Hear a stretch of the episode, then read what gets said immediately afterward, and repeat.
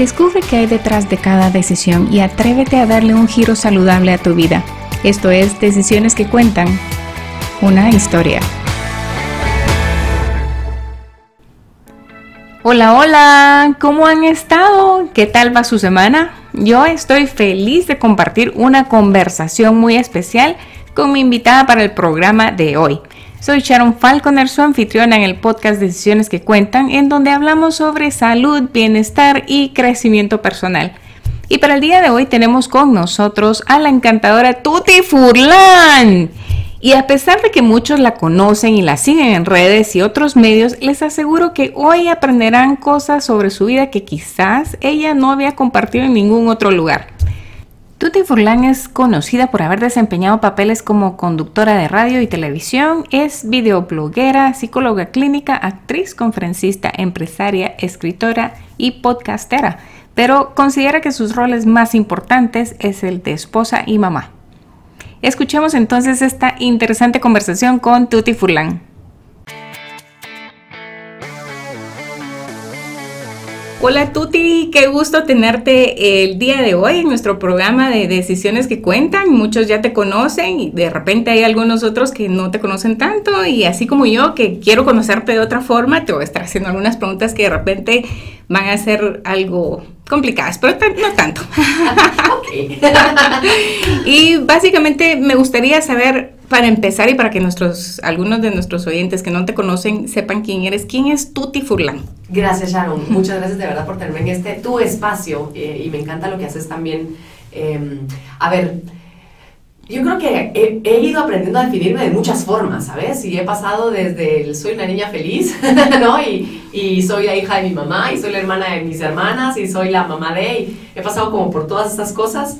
Em, y además me he dado cuenta que que cuando nos vamos definiendo también nos vamos limitando. Y entonces cuando yo digo, ah, yo soy comunicadora y soy no sé qué, y he hecho y he hecho. Por una etiqueta específica. Pones una etiqueta que te puede hacer un poco de daño también, porque a veces te toca el ego, ¿no? De, yo estuve en televisión, yo estuve. ¿no? Y está bien, eso es verdad, he estado ahí, pero, pero también procuro evitarlo porque, porque creo que me deja a mí más el espacio para seguirme construyendo, para seguirme encontrando. Eh, entonces a mí me gusta decir que soy un ser humano en construcción. Sí, he hecho comunicación, sí he hecho un montón de cosas, me gusta aprender mucho, me gusta ser como exploradora de la vida, de, de mí misma principalmente, e ir descubriendo que, que, el camino que yo he recorrido, así como tú lo hiciste ya también, eh, puede servirle a otros. Y si yo puedo compartir eso que a mí me ha servido y le puede servir a alguien más, no sé, sentís como que te expandís de alguna forma. Mm. Entonces, eh, pues yo soy una persona que busco, busco la paz, busco la felicidad, eh, trato de irme construyendo y entendiéndome y, y cuestionándome en la vida para, para poder ir creciendo mientras, mientras voy avanzando. Qué lindo eso, de, me encantó eso de ser humano en construcción, porque yo creo que todos eh, de alguna forma somos así, ¿verdad? Yo he encontrado también de que últimamente me ha dado como esa hambre de seguir aprendiendo y no específicamente sobre un tema, sino de muchos temas. Y lo bonito de ahora con, con, el Internet es que ahí está la información y uno solo se tiene que meter a, a buscar y de repente buscar en varias bases, porque no una sola fuente va a ser la correcta, ¿verdad? Pero cuando uno empieza a encontrar esto, dice uno, wow, de verdad que ahora no hay límites para poder aprender y, educarse, no hay límites, ¿verdad? La cosa es querer hacerlo. Sí, estoy totalmente Así que es fabuloso eso de ser en construcción, te lo voy a copiar. Dale, por favor, no es mío, eso existe. y ahora que mencionaste que eres la hermana, que eres la hija y todo eso, ¿cuántos hermanos tienes y más o menos qué, o, sea, qué posición es la que estás tú? Yo soy la segunda de cuatro hermanas, todas mujeres. Todas mujeres. Todas mujeres. Y, y, siempre me gustó eh, contar esto cuando hablaba de mi familia. Somos cuatro mujeres y todas nos llamamos María. Eh, la mayor se llama María Gabriela, yo que me llamo María del Rosario, pero toda la vida desde bebé me han dicho Tuti. La que me sigue es María Andrea y la más pequeña es María Mercedes. Mi mamá se llama también María del Rosario. Entonces somos todas las Marías. Y es muy curioso porque en algunos países cuando entras, por ejemplo, esto nos pasó en Belice específicamente, porque no sé si me ha pasado en otros lugares, íbamos las cuatro juntas para un viaje con mi papá y cuando entramos a, a, a migración, eh, se volvían locos porque decían, ¿cómo? María Furlán, María Furlán, María Furlán, María, porque solo tomaban en cuenta el primer nombre y el primer apellido. decían, ¿cómo las diferenciamos? Entonces entramos a Belice y éramos María Furlán 1, María Furlán 2, María Furlán 3. Ay, ay. Muy, simpático. Pues soy la segunda de cuatro hermanas. Sí, y me imagino que a tus hermanas, a, alguna de ellas le dirán María o las llama por su segundo nombre? Por el segundo nombre. Sí, a ninguna, ninguna es María. A la que sí, no. Gaby es Gaby, Andrea es Andrea y Mercedes es Meches o Mercedes, ¿no? no. ¿Y de dónde viene el nombre de Tuti? Cuando yo era pequeñita, según me cuenta mi mamá, em, ¿tú sos mamá? Sí. Ves que a veces las mamás les ponemos como apodos graciosos a nuestros hijos. Como apodos cariñosos, más que graciosos, porque decimos, ay, mi Kiki, mi Piki, venga mi no sé qué, y le decimos como un apodito así de bebés. Y entonces mi mamá me decía, me decía Cookie. Y entonces del cookie con, pues, en algún momento se degeneró o se generó, no sé, y cayó al tuti. Entonces ella me decía tuti de cariño. Eh, imagino que a una bebé a ser un poco extraño decirle María del Rosario, ¿no? Como muy formal. Y entonces, nada, desde, pero de bebé, te, te lo digo, cuando yo hago conciencia de, de, mí misma, pues no sé realmente acá, pero tengo la primera grabación en cassette de cuando éramos pequeñitas con mi hermana y jugábamos de, entrevistarnos y cosas por el estilo. O sea, desde entonces ya empezabas con lo del medios de comunicación. Fíjate qué interesante, ¿verdad? Pero sí, es verdad. Eso a veces voltear fantástico, no, nunca lo vi, nunca lo vi. Y entonces ves que me dicen, bueno, ¿y tú cómo te llamas? Yo, María, Tuti, María, Tuti. O sea, estaba así como, como, en la, como en la confusión de no saber quién era yo realmente, pero, pero Tuti, Tuti fue toda la vida. En los exámenes yo ponía Tuti Furlan a la fecha, bueno, ahora no tanto, pero, pero antes eh, me hacían cheques a nombre de Tutti Furlan y era un problema porque no te lo cambiaban en el banco. Con Tutti Furlan, porque no es mi nombre legal, digamos, es mi ¿Y ahora? ¿Cómo, ¿Cómo usas esa figura para los cheques y eso? María del Rosario. O sea, mi, mi, firma legal es María del Rosario, eh, pero mi, mi, firma, digamos, de artista, por ponerle, no, no de artista, porque mis cartas personales o mis mails van con Tutti, Tutti Furlan pero no es nombre legal, digamos, es lo único. Sí, pues, es, sí, es el nombre artístico. Sí, sí, de alguna forma. ¿Y cómo es tu relación con tus hermanas? Es muy buena. Eh, con la mayor nos llevamos año, año, tres meses, año y medio no más, y siempre fue muy cercana, muy, muy, muy cercana, eh, Gaby, la mayor. Y entonces casi que crecimos juntas.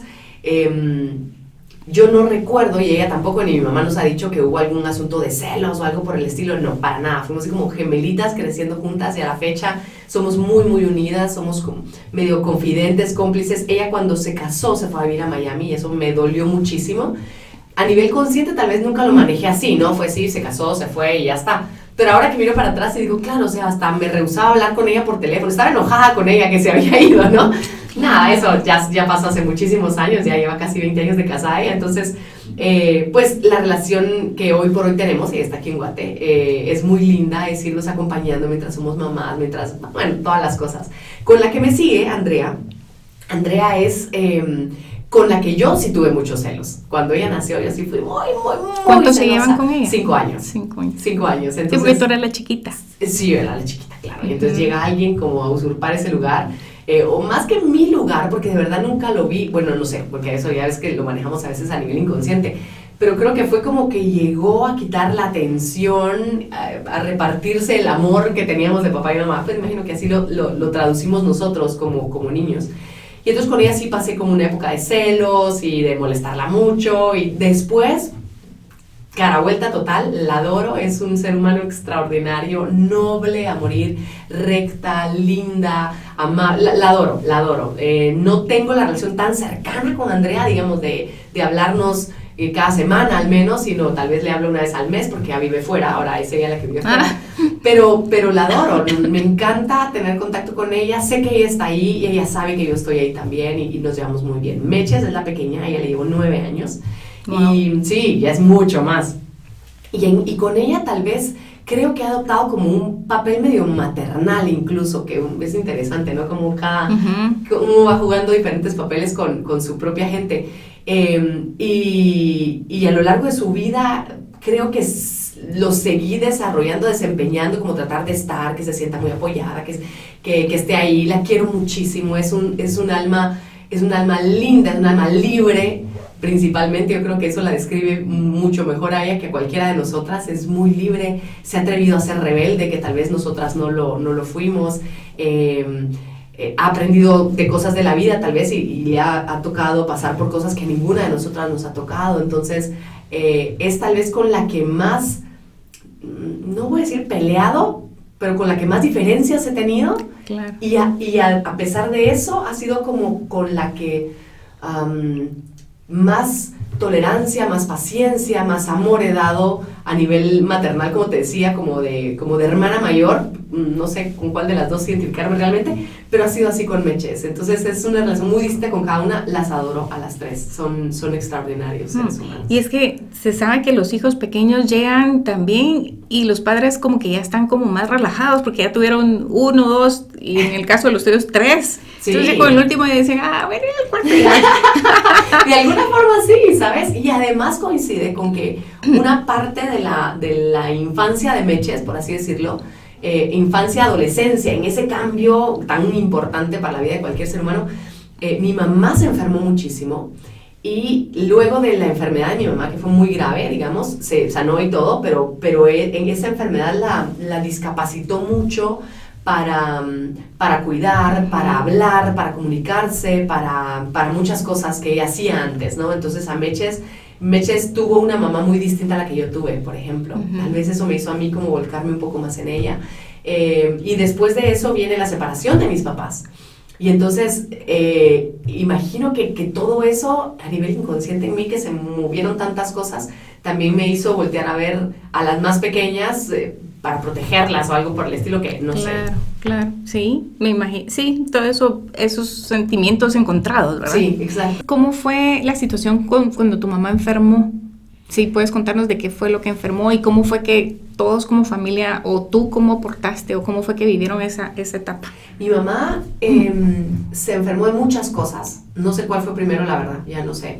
Tuvo algo que se llama síndrome de Sjögren, el síndrome de Sjögren es, una, es un grupo de síntomas, digamos, entre ellos está que tu cuerpo deja de secretar, eh, tus glándulas dejan de secretar, entonces no tienes saliva, no tienes mucosidad, no tienes lágrimas, no tienes sudor, ¿verdad? Entonces, por ejemplo, mi mamá se me acuerdo que se le llagaba la garganta de lo seco que tenía yo ya tenía que usar la saliva artificial. O sea, cada rato estaba en alguna saliva artificial.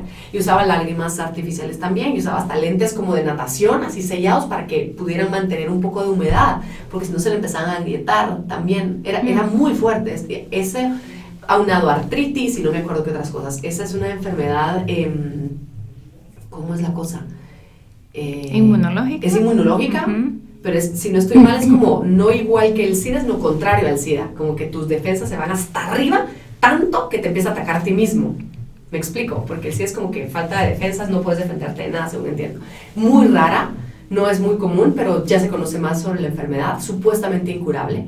Eh, tuvo eso, tuvo lupus, tuvo leucemia, tuvo, creo que fue también cáncer en la matriz, muchas cosas, muchas cosas. ¿Esto en un, en un periodo? ¿O fue una tras otra? ¿o cómo eh, No recuerdo honestamente, pero yo recuerdo que todo eso pasaba porque mi mamá estuvo en radioterapia, mi mamá estuvo en ahora está tomando no sé qué, ahora le están haciendo terapia tal cosa. Y, o sea, realmente no... Y, y ella creo que conscientemente junto a mi papá no nos quisieron contar mucho a nosotras, ¿no? Hasta después que ya se curó, ya nos contó que ya los médicos le habían dicho, no podemos hacer nada con usted, ¿verdad? O sea, perdón señora, váyase a su casa y sea feliz. Pero ella dijo, no, no puede ser, o sea, ¿cómo así? Y entonces decidió dejar la medicina eh, alopata por un lado y dedicarse a ver si a través de las terapias alternativas, medicinas complementarias, otras medicinas, otras culturas, otras tradiciones, incluso no filosofías, podía ella enriquecerse, podía ella hacer que su cuerpo reaccionara y lo logró. No, a través de todas estas entendió y, a la fecha ya te dice, no sé qué me curó, pero todo me curó, porque yo emprendí una lucha por sobrevivir fuera de la medicina normal, tradicional, alópata, exacto, em, porque ya esa medicina me había dicho, no podemos hacer nada por usted. Entonces ella empezó con este otro rollo y mientras estaba investigando con todo esto encontró también que había una que, que, no solamente es importante trabajar con el cuerpo, sino también trabajar con, con, el, con la mente, con las emociones, con el espíritu. Y creo que todo eso fue lo que ella la sanó. La sanó así con exámenes de sangre, ¿sabes? Es, es así como milagroso. Qué genial. Y entonces ella Me interesa entrevistarla para el podcast. Ah, yo te paso su contacto, por favor, porque es interesantísimo y, y, sabe tanto. Y es una mujer que vive cada segundo plenamente. Es una mujer con tanta energía. te va a encantar. Por supuesto que te pase su contacto, es, es maravillosa. Y, y, entonces ella pues se dio esta otra oportunidad de vida. Entonces se sanó y dijo, así como tú y yo, de decir, si esto me ayudó a mí, ¿por qué no voy yo a repartir esto en más personas? Se dedicó entonces a estudiar y a profesionalizarse en medicinas alternativas, en medicina complementaria, específicamente en una técnica que ella desarrolló muy bien junto a su maestra, una alemana, que estuvo aquí en Guatemala por años y sus últimos años ella fue su pupila, por así decirlo, em, y es la bioenergética, la radiestesia, perdón, que es la interpretación de la energía y todo esto es muy interesante. Y entonces ella se mete a estudiar de lleno todo lo que pueda y sigue en las mismas. Cada cosa que sale ella se mete, y aprende, ¿sabe? Es una enciclopedia la señora. Y, y, entonces ella se dedica a ayudar a otras personas a sanarse, pero también a enseñar a otras personas lo que ella sabe. Mm, me encanta. Eso es, Sí. Precisamente eso es, eso es lo que me pasó a mí. Uno descubre que la medicina ya no te está funcionando y uno dice, bueno, tomo pastilla para el dolor de cabeza, pero no se me quita y está constante. me arruina el estómago, exacto. Y ando estreñida y si no con diarrea y uno dice, pero, pero ¿qué? ¿Tomo pastilla para el estreñimiento o para la diarrea? Y si tomo para la diarrea me tapo y me vuelvo a estreñir. Entonces uno dice, ¿qué, ¿qué es lo que está pasando conmigo? ¿Verdad? No es normal. Sí. Y, y, así hay mucha gente que está como sin esperanza, que, que, los doctores le dijeron, mire, usted tiene que tomar medicina para toda la vida, o los desahucian, y uno dice, entonces, ¿qué pasa? ¿Verdad? ¿A dónde voy? ¿Qué hago? Y no saben ni por dónde empezar, y, y, y, de eso se trata, de que conozcamos a personas que tienen y, que sepan que hay esperanza. Y tal vez pues todos nos vamos a morir tarde o temprano, pero la forma en que vamos a llegar a ese día que Dios nos llame, ¿cómo va a ser? Claro, exacto. ¿Verdad? Si ya me diagnosticaron y dicen, bueno, usted definitivamente ya es terminal el asunto, bueno, voy a hacer de estos días que me quedan los mejores, ¿verdad? Porque no voy a vivir, ay, pobrecita yo, y hacerme la víctima de lo que está sucediendo. Sí, sí. Entonces me encanta y sí, definitivamente voy a entrevistar a tu Por favor, hazlo, de verdad, es extraordinaria. Y, esto me trae a la siguiente pregunta, básicamente cómo fue la relación con tus papás. Siempre muy Durante esa infancia y luego durante el proceso de separación, que me imagino que ya no estabas tú en casa. Yo estaba en casa cuando ¿Todavía? se separaron, sí. Ellos se separaron cuando yo tenía 19, mm, 19 años, sí, 19 años. Em, y poco tiempo después, después de eso, yo me fui del país en el momento, esas son las cosas interesantes que uno debería aprender a notar.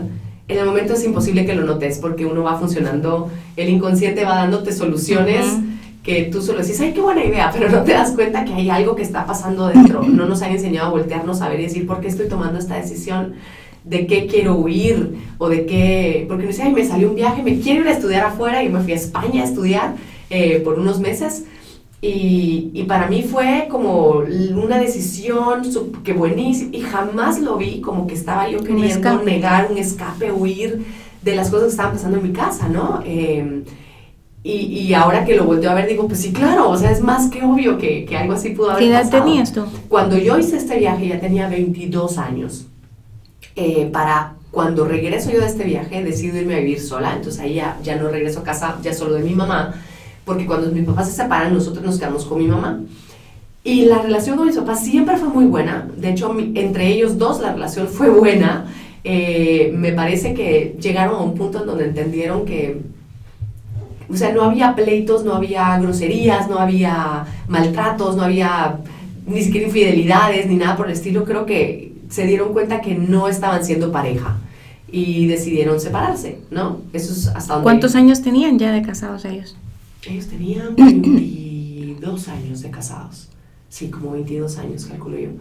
Eh, Han de haber tenido un poquito más, de repente, si tú tenías 22 años. no, yo tenía 19. Ah, tenías Yo tenía 19, mi hermano tenía 21, 20, 21, y ellos eh, al año de haberse casado fue que tuvieron a mi hermana. Entonces, entonces sí, tenía como 22 años de casados. Ya es un montón de es tiempo. Es un montón, es un montón, pero es que a veces me parece a mí Em, permanecemos en situaciones porque nos da mucho miedo el que dirán y en ese entonces, pues claro que era un asunto del divorcio, no era... a ver, siempre lo ha sido y lo sigue siendo, pero yo lo que observo es, por ejemplo, cuando yo estaba en el colegio y los papás de mi mejor amiga se separaron o se divorciaron, era una cosa así horrible, era como el hecatombe, era el juicio de la sociedad entera contra ellos y qué barbaridad, lo que querrás. Cuando mis papás se separan, todavía existía eso, no tan fuerte. Hoy por hoy lo ves un poquito más normal, lo voy a poner así, más común, no normal, sino común, ¿no? No, no voy a juzgarlo de normal o no normal, sino más común ya no hay tanto juicio contra las personas que deciden romper una relación por X o Y razón. Entonces, em, entonces en ese entonces, eh, al momento de la separación de mis papás, creo que yo tendí mucho más a irme hacia el lado de mi mamá. Como que los hijos entendemos a veces, o bueno, en mi caso, yo, yo creí entender que en el momento en el que ellos se separan yo tenía que tomar un bando. Eh, y eso creo que no fue nada, nada sano. Y tomé el bando de mi mamá. Con el tiempo empiezo a a volver a conocer a mi papá o a reconocer a mi papá y veo tantas cosas lindas de él, un ser humano como siempre lo había sido, ¿sabes? Tan extraordinario, tan amoroso, tan paciente. Y de repente entonces, como que al principio de la, de, la separación, mi enojo se fue contra mi papá. Y entonces me fui a lado de mi mamá con el tiempo, unos par de años tal vez, no, no recuerdo bien cómo, con el tiempo imagino que volteé a ver a mi papá y dije, pero si es una buena persona, ¿por qué te separaste? Siempre está esa pregunta en los hijos, creo yo, ¿verdad? ¿Por qué? ¿Por, qué no pudieron resolver sus conflictos? Exacto. Pero a ver, esas son cosas que ellos tienen que ir resolviendo y ellos son las decisiones que están tomando de sus propias vidas. Claro. Y por supuesto que uno tal vez tiempo después llegue a entender que jamás tomaron esa decisión para hacerte daño, que jamás tomaron esa separación, esa decisión para que tú te sintieras dividido, para que tú te enojaras con el otro, etc.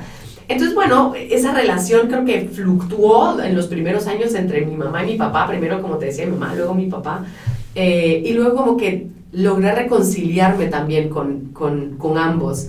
Hoy por hoy me llevo muy bien con los dos, los adoro. Eh, sí ha sido por un tiempo incómodo el, bueno, Navidad con mi papá, eh, Año Nuevo con mi mamá, mi cumpleaños con mi papá, mi cumpleaños con mi mamá, ¿no? Como que nosotras también los separamos mucho. Eh, y con el tiempo también las hijas hemos aprendido a, ah, bueno, es mi cumpleaños y si, y si quieren venir a felicitarme, vengan. Y si no se quieren ver, pues vaya a su rollo, ¿verdad? O sea, los que tienen que resolver los problemas son ellos. Y no, la verdad es que son muy cordiales entre ellos. y A eso te iba a preguntar, ¿cómo es la relación de ellos ahora, en la actualidad? Ahora es muy cordial, es muy cordial, muy en paz. No es que sean grandes amigos porque no lo son. Eh, creo que reconocen que la otra persona es una persona que fue importante en su vida y que lo sigue siendo porque es el papá o la mamá de sus hijas. Eh, y entienden que esa es una dinámica importante y que es, eh, y que es importante respetarla y, cuidarla de alguna forma. Eh, pero no, no, no tienen creo que cuando se ven son cordiales, se pueden platicar, están bien, no es tampoco que estén incómodos, creo que en algún momento sí estaban muy incómodos uno con el otro enfrente y creo que es normal también, creo que a todos nos ha pasado, vemos al exnovio y no, nos ponemos tensos y o sea, es normal, ¿estás de acuerdo? Más sí. ellos tuvieron 22 años juntos. Em, pero bueno, yo, yo lo que a mí me toca ver realmente y aceptar y procesar es es cómo eso me ha, qué me ha enseñado a mí y cómo eso me ha llevado a mí a dejar de juzgarlos y verlos con compasión en lugar de con rencor, como en algún momento a lo mejor pude haberlos visto más que con rencor, con enojo, porque no era un rencor. no te habían hecho nada. No, no, no, no. Directamente, pues, como para tener ese rencor, ¿verdad? Sí, exacto. Entonces, quitemos la palabra rencor, dejemos enojo, porque si era un enojo, decir, ah, o sea, culpa suya, ahora yo tengo dos navidades, que, a ver, no, no dos navidades, sino tengo un cumpleaños dividido, tengo, no, o sea, no, para creo que las nietas fueron las que vinieron a, unirlos un poquito más, no como pareja obviamente, sino como seres humanos que ven que tienen una familia. Que hay que convivir. Que hay que convivir, exacto. Creo que ese fue un punto importante. ¿Y alguno de ellos tiene pareja actualmente? Mi mamá se volvió a casar, sí. Ella tiene pareja, mi papá no, nunca volvió a tener pareja. Eh, él está con Qué interesante eso, ¿verdad? Normalmente son los hombres los que buscan una pareja porque no aguantan vivir solos. Sí. Y la mujer es la que dice, ay, no, yo ya no me vuelvo a casar, ya, ya para qué, ya, ya viví y no quiero volver a pasar por ese asunto. Sí, tal vez sí, pero no. Pero qué, qué curioso este caso. Está casada, sí, está casada nuevamente. Eh, y, y, mi papá decidió no. Él, él yo creo que aprendió, porque además él es estadounidense. Entonces creo, mi perspectiva, porque a lo mejor y me estoy equivocando mucho, pero de mi perspectiva de, de cómo funcionamos los latinos versus a los estadounidenses, veo yo que al menos mi papá vivió una vida de mucha independencia. O sea, él decidió irse de mochilero y se fue solo, literalmente, a Europa por no sé cuántos meses, solo. Entonces no le tenía, él no le tenía miedo a su soledad. Mi mamá, en cambio, dudo que haya hecho algún viaje así. Su situación era muy diferente. Los latinos somos como más eh, unidos, como más apegados a la familia y no lo suelto y no me voy. En cambio, como que los estadounidenses dicen, bueno, vaya, pues haga su vida, ¿no? Vuele, experimente, etc. Eso no quiere decir que mi mamá no sea una mujer independiente, mucho menos, lo es. Pero, pero yo creo que en ese sentido yo sí veo la diferencia que mi papá no le ha tenido miedo a estar solo eh, y creo que en algún momento a mi mamá sí le, le, afectó más esa parte. Mm, interesante. Sí. Y mm, bueno, tú comentaste que te fuiste a España a estudiar. ¿Cuánto tiempo estuviste en España? ¿Qué fue lo que estudiaste? Estuve tres meses. Estudié eh, actuación cinematográfica. Ah, sí. Con razón. y fue, fue muy interesante también. Estuve por allá. Hice un par de viajecitos también cercanos eh, para conocer un poco más. La primera vez que me iba para ahí, me fui sola también. Eh, creo importantísimo que hagamos todos, ojalá pudiéramos todos hacer un viaje, no estoy diciendo Europa, pero hacer un viaje solos a algún lugar. El darte cuenta que puedes, que puedes, que puedes sobrevivir, que puedes ubicarte, que puedes resolver, que puedes pedir, que puedes sentarte en una mesa solo a hacer cosas y que no pasa nada porque creo que vivimos muy dependientes de, de los demás eh, y nos han enseñado que estar acompañados es, es, un valor que es muy lindo estar acompañado cuando quieres, pero no es lo que te da valor a ti. Entonces, a veces, lo que te decía hace un momento, creo que nos mantenemos en relaciones a veces porque, porque si no tengo esposo, porque si no tengo pareja, porque si no tengo novia, ¿qué van a decir los demás? Y no puedo y, ya no soy el mismo y no sé, creo que, que hemos entendido mal eso de de acompañarnos y le tememos mucho a la soledad que es tan sana además. Mm. Y entonces, eh, después de esos tres meses que estudiaste actuación y lo demás, regresaste a Guatemala y seguiste con tu carrera. Ya había terminado mi carrera, terminé, ya había terminado mi carrera, había cerrado Pensum y estaba a punto de entregar mi proyecto de tesis. No, miento. Pues sí. Que era carrera de psicología. De psicología clínica, sí, ya había cerrado. Y entonces, antes de irme, yo entregué mi punto de tesis y me fui. Y, y, entonces dije, si me aprueban mi punto de tesis, porque ya me habían, ya lo había presentado, me lo mandaron a correcciones y entonces lo volví a entregar. Cuando lo volví a entregar fue que me fui y dije, si me lo aprueban, me regreso a Guate y si no, me quedo en España. Y allá miro qué hago, o sea, y allá voy a ver, sí, allá sobrevivo, o sea, que, que, que me parece maravilloso esa, esa, esa forma de ver que generalmente tenemos cuando somos más jóvenes y no cuando ya vamos creciendo y tomamos conciencia de un montón de cosas más. Y además, no solo conciencia, creo que tomamos miedos que no nos corresponden. Pero cuando somos un poco más jóvenes decimos, sí, ya miro yo qué hago y no nos preocupa, ¿sabes? Y, tenemos la certeza de que vamos a poder salir adelante. ¿Cómo no sabemos? Pero sabemos que lo vamos a hacer. Que va, va, a pasar algo. Que va a pasar algo, exacto. Entonces yo iba así y yo me iba a quedar en España. Eh, la visa que me habían dado era de tres meses, nada más, por eso me quedé tres meses. Y entonces todavía logré cambiar el pasaje, porque yo iba para dos meses y medio, algo así, todavía logré cambiar el pasaje para, que fue, para regresarme a Guate el último día en que ah. estaba legal en España. Eh, y dije, si, si de verdad no me aprueban el punto, ya me quedo y voy a ver cómo resuelvo papeles y pido trabajo y me salta un papel de, o me meto a estudiar. O sea, a mí ya miro cómo, no, no, no me quería quedar de ilegal, eh, sino quería ver cómo resolvía quedarme en España. Y entonces fue como tal vez unos tres o cuatro días antes de que se venciera mi visa, que me llega el correo electrónico diciendo que me iban a aprobar el punto de tesis. y te juro que no me alegré. O sea, dije, me imagino. Ay, que quería que me lo rechazara. La verdad es que sí, una parte mía quería eso. Pero como yo me había dicho, si me lo aprueban, si me voy, o sea, me regreso, y también como que mm, creo yo que tenía muy fuerte el asunto de es importante tener el título. Ya tenía todos los conocimientos, ya había cerrado el, el pensum. Y la tesis, la verdad es que desde el punto de vista en que la hice, honestamente fue más como un trámite, porque yo quería hacer un. El requisito. El requisito, entonces realmente no aportó mucho a mi carrera, honestamente. Y eso me da mucha tristeza porque creo que varios de mis compañeros de, psicología, cuando presentamos nuestro, nuestro primer intento de tesis, donde queríamos cambiar al mundo realmente, hacer un trabajo de investigación, no sé qué, y probar tal técnica y no sé qué, cuando llegábamos a, algunas personas o asesores o personas de las que iban a acompañarte en la tesis, te decían, eso está muy complicado, ¿para qué se mete a esto?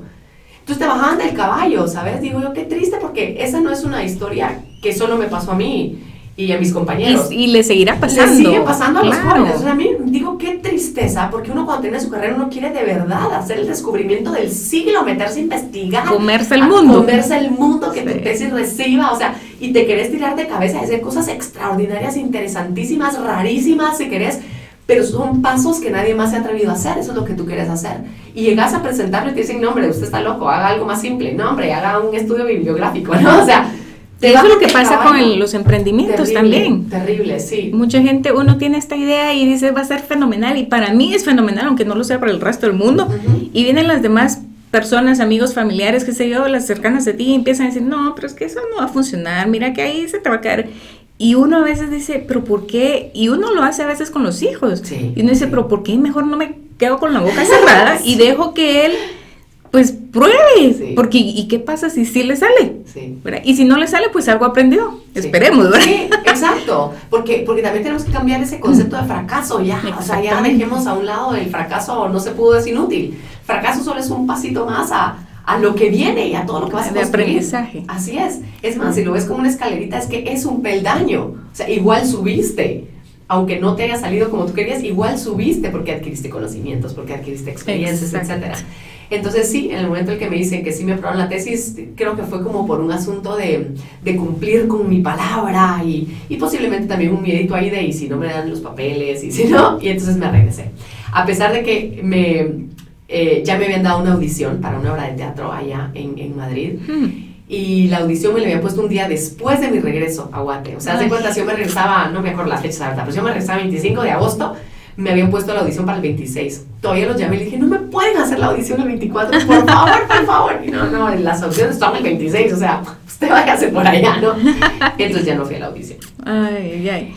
¿Y cómo fue que decidiste estudiar psicología? ¿Lo traías ya desde hace rato o fue así Tim Marino de los Pingüe o dijiste, no. esto es lo que me apasiona y me gusta? Fíjate que yo me di cuenta que en el colegio muchas compañeras llegaban a preguntarme, a consultarme, a, platicarme, eh, a contarme sus problemas.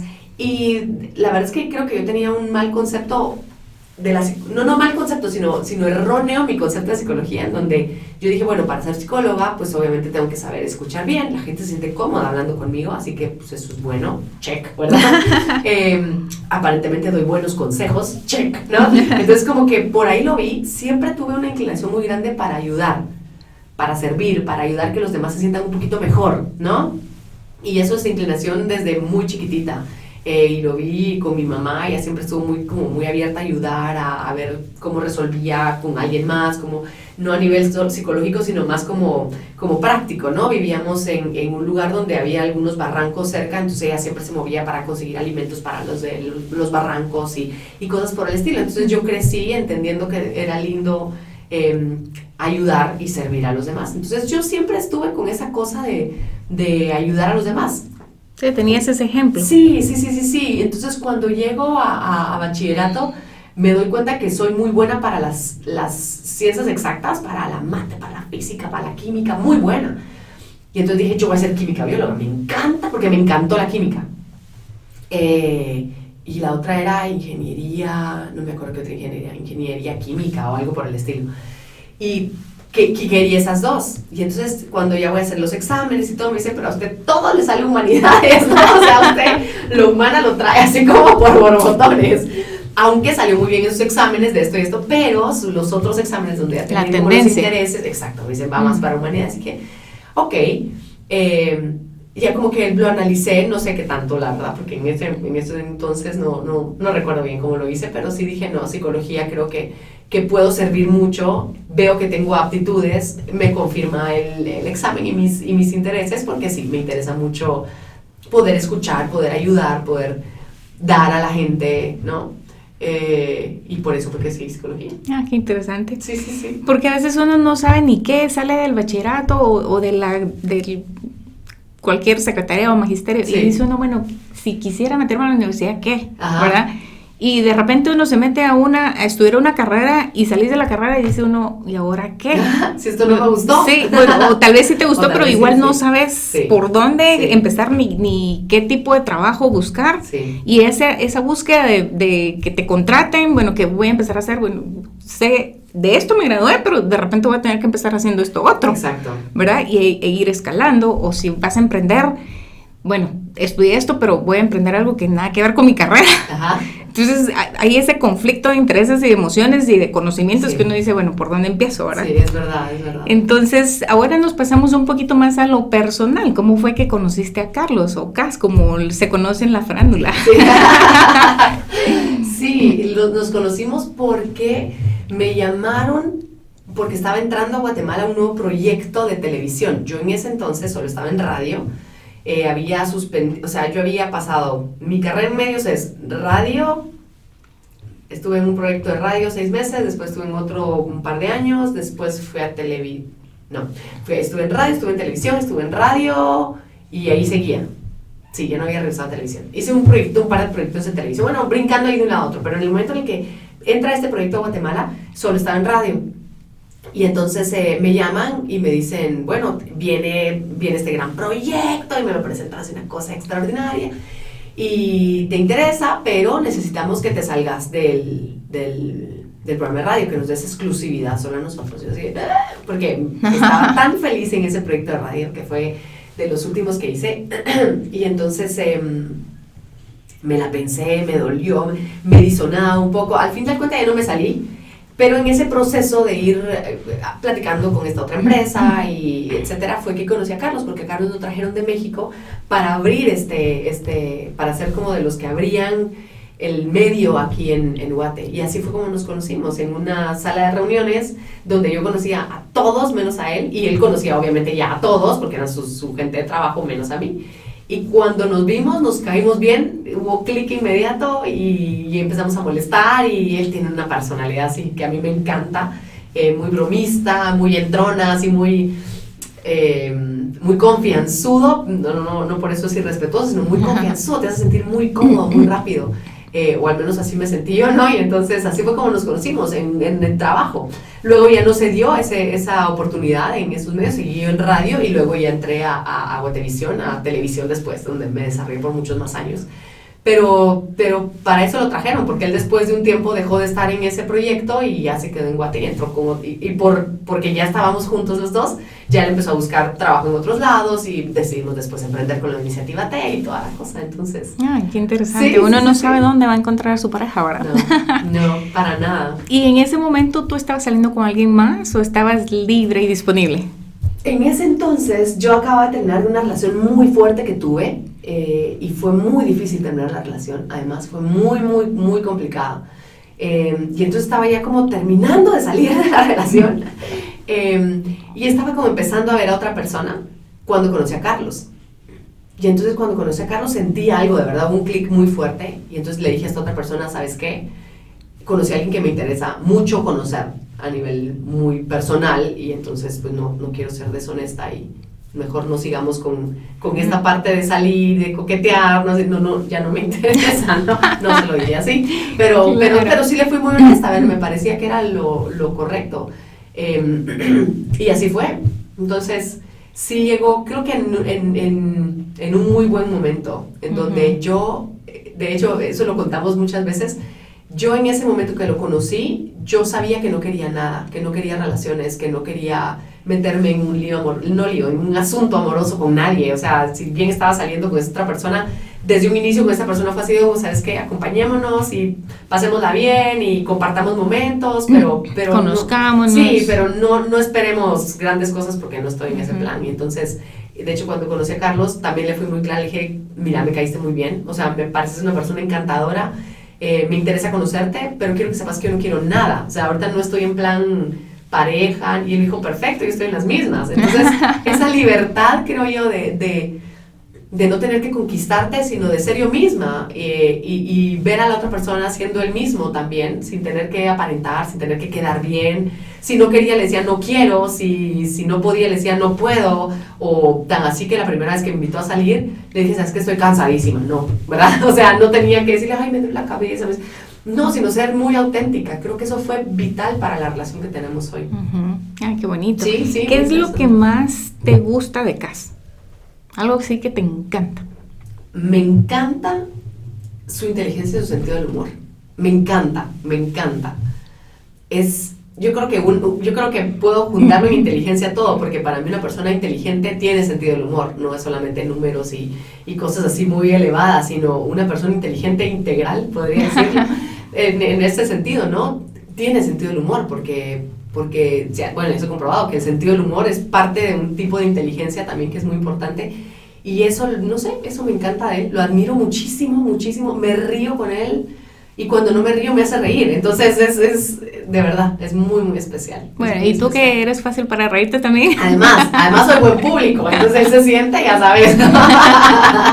Así me dice, ya es mi mejor público. Pero es que me lo disfruto, me disfruto. Bueno, y con la personalidad de ambos, ¿cómo salieron tus hijas? Eh, a ver, yo creo que ha sido lindo irlas viendo cómo desarrollan su sentido del humor, las dos muy diferente una de la otra. Creo que las dos eh, han ido aprendiendo cosas de nosotros eh, en muchos aspectos, ¿no? Pero yo creo que las dos disfrutan mucho de reír, del buen humor. Eh, una obviamente que la Fernanda, que tiene 10 años, ya tiene un, humor un poquito más elevado, por decirlo así. No te digo un humor, no. Pero a sus 10 años tiene un humor muy, muy intelectual también, para sus 10 años, insisto. Belén es más básica en su humor. Y ella se ríe todo el día. Belén sí es carcajadas tras carcajadas. Fernanda no, Fernanda es más exclusiva para sus carcajadas. También se ríe y lo disfruta y su humor es más, más pensado, ¿no? Y en eso se parece mucho a su papá. Y creo que Belén se parece en mí, en esa otra parte de disfrutar y reírse por todo, etc. Y, así son, gracias a ¿Hay alguna de las dos que sea más tímida o las dos son extrovertidas o cómo las categorizas? Fíjate que he pasado como por varias etapas. Eh, en un momento Fer era la que se lucía por todos lados y Belén la tímida. En otros momentos era Belén la que pasaba y saludaba a todo el mundo y Fernanda era la que nos saludaba. Y han tenido así como sus idas y venidas. Ahorita, en este momento, yo creo que las dos son muy extrovertidas. Fernanda como que ya entendió también que también es parte de educación saludar aunque no conozcas a alguien. Eh, Belén tal vez saluda más tímidamente y después ya se suelta. Eh, como que al inicio Belén puede ser un poquito más tímida y Fernanda más extrovertida, no de llegar y abrazar al otro, pero sí de saludar amablemente, ¿no? Y ahí quedarse y platicar y... Sí, y es que es cuestión de edad también. Yo conozco también los amigos de una, de una, de unos amigos de la familia muy cercanos a nosotros que tienen dos varones y también el chiquito es así muy reservado y así no le gusta dar besitos, así de lejos solo saluda y el grande está también como eso de los 12 por ahí y ya, pues él ya antes era igual, pero ahora ya se acerca y saluda. Entonces, como que es cuestión de edades, pareciera, ¿verdad? Se van entendiendo otra forma de, funcionar socialmente, me parece a mí. Hemos tratado nosotros de ser muy respetuosos con ellas y no forzarlas tampoco a vaya, salude, de guay, no sea maleducada y estas cosas que creo que no le hacen bien a los niños. Que, que es, es natural hasta en nosotros los adultos. Si vamos a una fiesta y no conocemos a nadie es muy raro que lleguemos a saludar a todos de beso y abrazo. Si mucho decimos buenas tardes, buenas noches, y ya está. o sea, pero no es que lleguemos a darle abrazos y a, hacerle ojitos, ¿no? a todo el mundo. Entonces, eh, entonces creo que también es respetarlas y simplemente darles el ejemplo de cómo nosotros somos con los demás, porque así ellas también van a aprender a cómo ser con los demás, ¿no? Mm. ¿Y qué sería algo que te gustaría que Carlos cambiara? Ay, fíjate que yo creo, no, no creo. Em, yo sé que... Mm, o que cambiaron, que, fuera diferente. Fíjate que, no, que mi ejercicio realmente, creo que eso ha sido algo muy lindo entre, entre nosotros como pareja, que el ejercicio realmente es cuando a mí no me gusta algo de Carlos, yo se lo puedo decir, pero no es que yo quiera que él cambie, no es que yo quiero que sea diferente, sino yo espero que lo que a él, si, si a mí me hace ruido, reviso por qué me hace ruido también, que creo que es importante y que generalmente no hacemos sino decimos, ay, es que tú y tu forma de hablar, tal cosa cambia, en lugar de decir, ¿y por qué yo estoy tan sensible? ¿no? Porque a mí me afectó esto en este momento. Entonces mi ejercicio, nuestro ejercicio como pareja siempre es vernos a nosotros y no al otro. Y la verdad es que Carlos, me queda a mí claro que es la persona perfecta, no porque sea sin un solo defecto, sino porque es la persona perfecta para mí en este momento. Porque me va a tocar los puntos que necesito que me toquen para yo darme cuenta de qué debo yo mejorar. Porque es la persona que me va a acompañar de la mejor manera en este momento para que, no sé, yo crezca, para que, mm, para que yo aprenda, para que yo entienda cosas incluso. Entonces, honestamente, yo no espero que Carlos cambie nada eh, no estoy enfocada en eso, estoy enfocada en cómo yo puedo ser mejor mientras estoy al lado de él. Y sé que su, su punto de vista es igual. O sea, de verdad, ahora que me hace la pregunta, le digo, no, no, no, no, no me... Que se quede así como está y que él siga creciendo de la mejor manera que él puede crecer. No porque yo se lo he pedido, sino porque él se va dando cuenta en el camino que, que eso es bueno para él a veces creemos que nosotros sabemos que es bueno para los demás, ¿no? Y deberías hacer tal cosa porque sería bueno para ti. Y, y no, no, nos damos cuenta qué es lo que nosotros deberíamos hacer para que sea bueno para nosotros y respetar que el otro tome sus propias decisiones y tome sus propios caminos para que, para que crezca. En alguno de tantos momentos que Carlos y yo nos hemos sentado a filosofar de la vida y a compartir nuestros procesos, porque, porque así funcionamos, así de, mira, estoy leyendo este libro y me ha tocado estos puntos y no sabes, me confunde esto y me siento así y le cuento cómo voy en ese proceso y él me escucha o me da sus puntos de vista o él llega y dice, estoy confundido por esto y me pasó esto otro y me cuenta su proceso y, y si me lo permite yo le doy mis puntos de vista y esto otro, ¿no? Entonces, mientras vamos compartiendo nuestros procesos de crecimiento, a veces nos hemos topado con, con, con la duda de, híjole, ¿y si, y si seguimos creciendo? O sea, si yo me encargo de mi crecimiento y te acompaño en el tuyo, pero no me toca hacer el tuyo, no me toca decirte por dónde, eso te toca a ti. Y si en algún momento la vida nos llega a separar por eso mismo, ¿no? Porque claro que ha surgido la duda y lo hemos platicado y decir, a ver, si eso llega a pasar, pues ojalá seamos lo suficientemente sabios para entenderlo y para dejarnos seguir crecer. Porque yo voy a procurar siempre mi crecimiento y deseo que tú procures el tuyo y no dejar yo de crecer porque tú no quieres que yo crezca o al revés. ¿Sí me explico? Eh, y creo que lo tenemos muy claro. Nuestra relación de pareja son actos individuales que solo se van acompañando. Son dos libertades que se dan la mano en una etapa de su vida y, y, y se alegran de ver que el otro crece y que es feliz y que, y que está bien y comparten esas cosas, ¿no? Ay, qué interesante. Cuéntanos, Tuti, ¿cómo haces para balancear tu vida en relación al trabajo y a la familia, al cuidado de tus hijas? Eh, la mejor respuesta de esto es, es decir no. es decir no, decir no a muchas cosas. Y no, y no por sacrificio, y no, es porque por lógica y por comodidad y por equilibrio personal. Y entonces yo sé, por ejemplo, que a mí no me hace tanta ilusión ir a todos los eventos sociales que existen en Guatemala, no, no me hace tanta ilusión. A mí me encanta estar en la casa, acurrucadas con mis hijas, viendo una peli o armando un rompecabezas, me encanta. Entonces, si me invitan a un evento, por ejemplo, y no, y no tengo que ir específicamente, pues no voy. O sea, muchas gracias, no. Eh, o necesito que vaya a un y si puedo decir no, porque, porque en ese momento reviso mis prioridades y digo, mi prioridad ahorita es, en ese, en ese momento es ir por mis hijas al cole y acompañarlas en el almuerzo y hacer tareas con ellas, por ejemplo. Pero a lo mejor otro día hay otro evento o hay otra, una conferencia o algo por decirlo, digo, ok, mi prioridad en este momento no es que no ame a mis hijas, pero mi prioridad va a ser ir a la conferencia, hacerlo y luego volver, o mi prioridad en este momento es un viaje que tengo que ir a una conferencia, lo que sea. Y, y es como ir, ir notando Em, ir notándote cómo estás con el, con, el, manejo de tu vida e ir notando cuando tú entras en desequilibrio. Yo sé que yo entro en desequilibrio cuando me empiezo a quejar un poco más, cuando empiezo a ser más refunfuñona, cuando empiezo a regañar más a mis hijas. Mm. Entonces noto que hay algo que está en desequilibrio, porque, yo, porque ese no es equilibrio. Si yo estoy echando basura en los demás, por así decirlo, o culpando a los demás de algo que me está pasando, es porque yo estoy desequilibrada. Entonces paro y digo, a ver, ¿qué tengo que hacer? Tengo que renunciar a algo, tengo que dejar de hacer algo, tengo que darme un tiempo para mí porque no me lo he dado. Todo eso es como ir, pero irte viendo a ti. más ya cuando el estrés empieza a tomar sus cartas en el asunto. Exacto, exacto. y me imagino que esto fue también la razón por la cual dejaste el programa de radio. Cuéntanos un poquito ese proceso de, de, que te desligaste ya de lo que era a qué o en Univisión o a televisión, en la radio, y empezaste ya con esto que es personal y emprendimiento. Sí, em, sí tiene que ver definitivamente, porque me encuentro en un punto en el que va el programa muy bien, gracias a Dios. Mm, llega un punto en el que noto que, no, que ya no estoy yo al 100%, y ya saqué el videoblog, estando en el programa es que saco el videoblog, me ilusionó muchísimo, me encantó cómo iba el proyecto, veo que hay flexibilidad de horario más grande todavía, porque la verdad es que dentro del programa de televisión tuve la bendición de tener un horario bastante flexible dentro de todo. Eh, flexible no me refiero a que, a que era flexible eh, según lo que yo quisiera cada día, sino más bien tenía como como un horario muy abierto. A ver, yo grababa una semana y una, una semana no grababa, solo producíamos. Entonces, de la semana que grababa, ahí sí me desaparecía de la casa, pero la otra semana tenía la otra semana casi entera para las niñas, ¿no?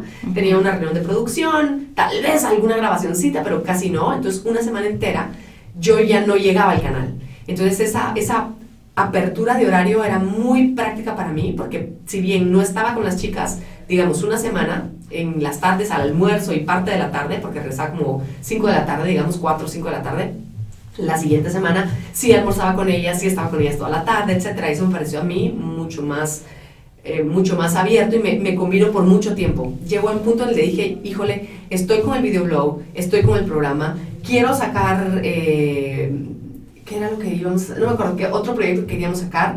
Eh, me están llamando para hacer viajes y dar conferencias, fuera de las conferencias también, y me interesaba muchísimo y me ilusionaba muchísimo que crecer en esta área de dar conferencias. Y no me estaba dando tiempo, no me da tiempo de leer, no me da tiempo de, de ir a alguna conferencia o recibir algún, eh, ¿cómo se llama?, cursos en línea o cosas por el estilo, o viajar a recibir un curso. No tenía ese tiempo, ni, no tenía tiempo ni siquiera para mí.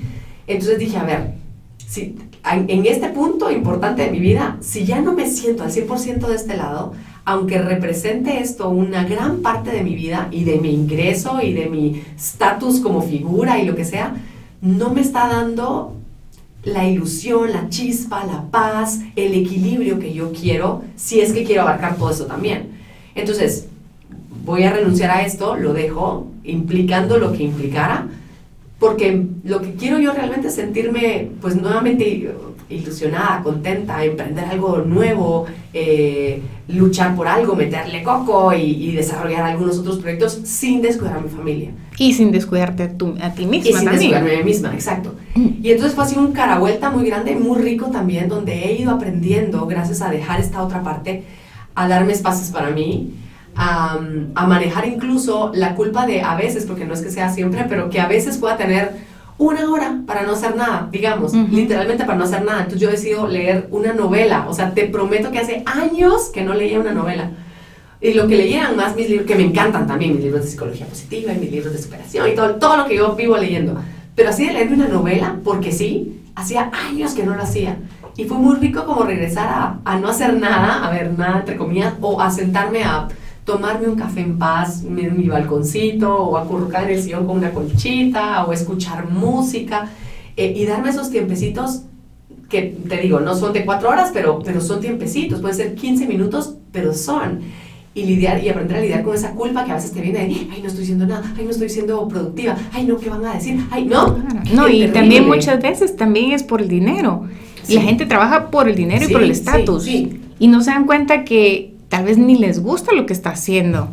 Y, y, se van a enfermar por el manejo de estrés que tienen, todo por el paycheck del final de mes. Sí. Y ese dinero, al final de cuentas, ni le va a devolver la salud, ni le va a devolver la felicidad. Es más, se lo puede quitar. Exactamente. Y entonces dice uno, uno cuestiona realmente qué es lo que estoy haciendo con mi vida. Estoy haciendo algo que, que no me gusta, que me está enfermando, que me está estresando y que me está alejando de mi familia y los seres queridos por una cuenta de dinero gorda que de repente me va a facilitar un viaje a no sé qué lugar, pero va a ser una felicidad momentaria de, de 10, 15 días que va a durar el viaje y de ahí regreso otra vez a la monotonía del estrés del trabajo, cuando puedo tener la felicidad de hacer lo que me gusta, aunque tal vez no vaya de viaje tan constantemente, pero voy a ser feliz, voy a estar sana, voy a estar con mi familia, voy a estar haciendo lo que me gusta. Sí, sí. ¿Verdad? Sí, hay un concepto que me encanta que lo maneja Tal Ben Shahar, es un eh, es, este personaje que ha desarrollado, que es, doctor, si no estoy mal, eh, y él desarrolló, bueno, no desarrolló, él empezó con estas clases de felicidad en Harvard, que fueron famosísimas, que fueron así como el récord de inscripciones y no sé qué, hace varios años ya. Y él habla de, las, de la carrera de ratas, y dice, estamos en una carrera de ratas, en donde no nos damos cuenta que estamos persiguiendo algo y cuando lo logramos ya tenemos algo más que perseguir y seguimos, y entonces eh, ya lograste la cantidad de dinero que querías, pero ahora ya quieres otra cosa más, entonces seguiste en la carrera de ratas y te vas perdiendo. La vida, el paisaje, el viaje de la vida. La sensación, porque, porque le hemos dado justo importancia a ese título, a ese estatus, a ese reconocimiento público y muchas otras cosas que, a ver, es muy bonito, pero tienes que tener cuidado. O sea, solo tienes que tener claro que esa no sos tú. Por eso te digo, a mí no me gusta usar, no me gusta, a ver, si bien te puedo decir, trabaje aquí, ahí, ahí te puedo poner mi currículum si querés, pero hacia mí misma, mi, mi, mi, concepto de mí no es eso, porque eso no me hace, porque en el momento en el que dejé radio y televisión ya hubiera yo desaparecido y no he desaparecido.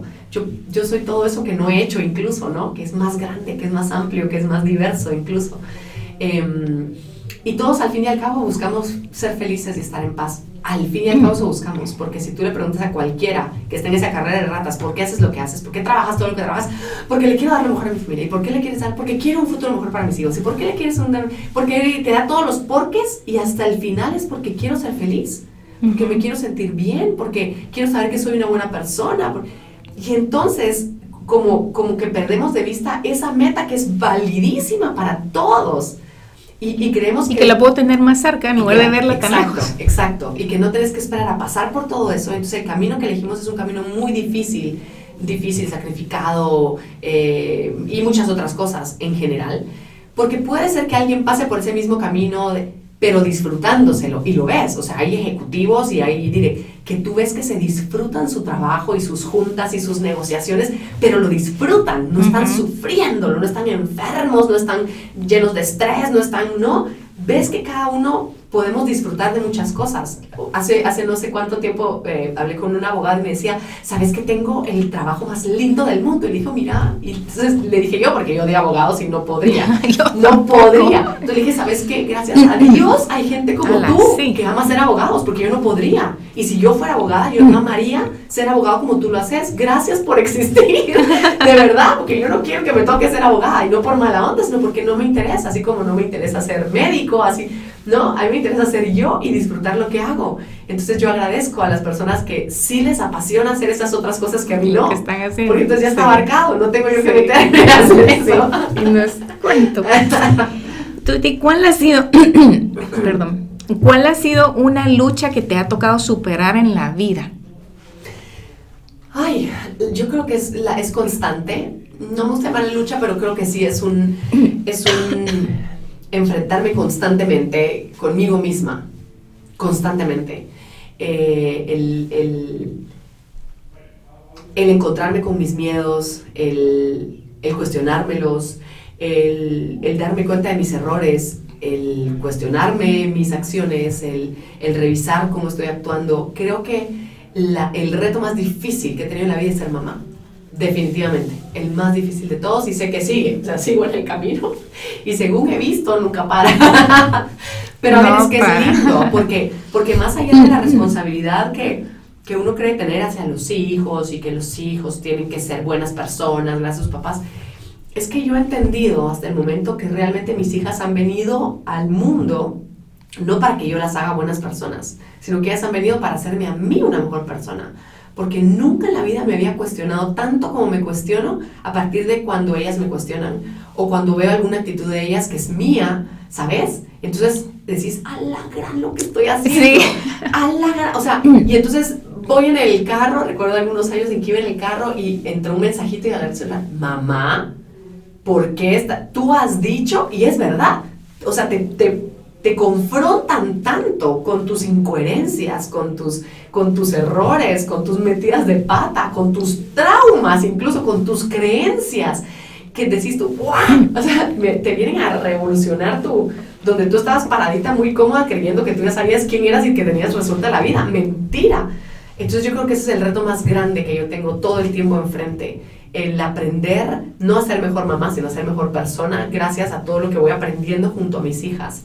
Eh, de cómo ser, de qué ejemplo dar, de ser coherente, mm, de ser positiva, de, todo eso que, que, incluso comparto, muchas veces ellas son las que me encaran eh, y, y, no todos estamos dispuestos, como papás en general, a, a recibir eso que nuestros hijos nos vienen a dar, porque como nos creemos en un estrato superior a ellos, en general, yo soy el papá, yo soy la mamá, yo soy la que sé cómo se hacen las cosas, nos perdemos de ese regalo que nos vienen a dar de confrontarnos a nosotros mismos y de, y de replantearnos muchas más cosas.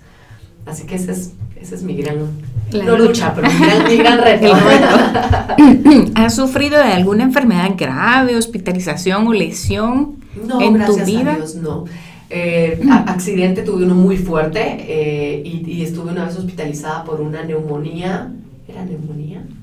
Sí, creo que era neumonía.